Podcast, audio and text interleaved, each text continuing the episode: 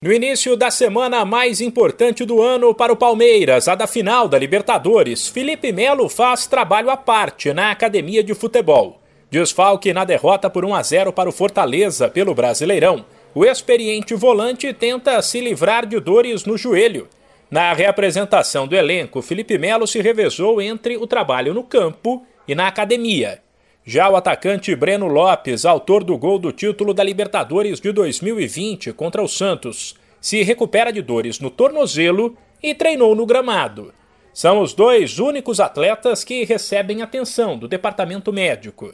Antes do embarque para Montevidéu, palco da decisão do próximo sábado, o Palmeiras, que não tem mais chance de título no brasileiro, recebe o líder Atlético Mineiro nesta terça e deve poupar os titulares para a Libertadores, o que aumenta as chances de derrota de um Verdão que vinha bem, mas caiu de rendimento há poucos dias da final, se mostrou tenso no fim de semana, com uma discussão pesada entre o Everton e Gustavo Gomes, e pode somar contra o Galo o quarto tropeço seguido.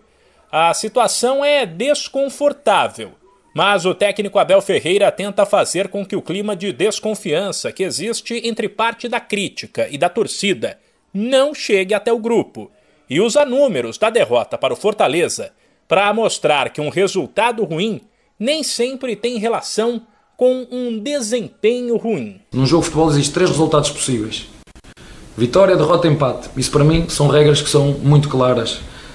Vou voltar aqui a repetir para vocês verem como é que é o futebol. Fizemos 13 remates contra 8 do nosso adversário. Tivemos 8 dentro da, da área e o nosso adversário teve 4.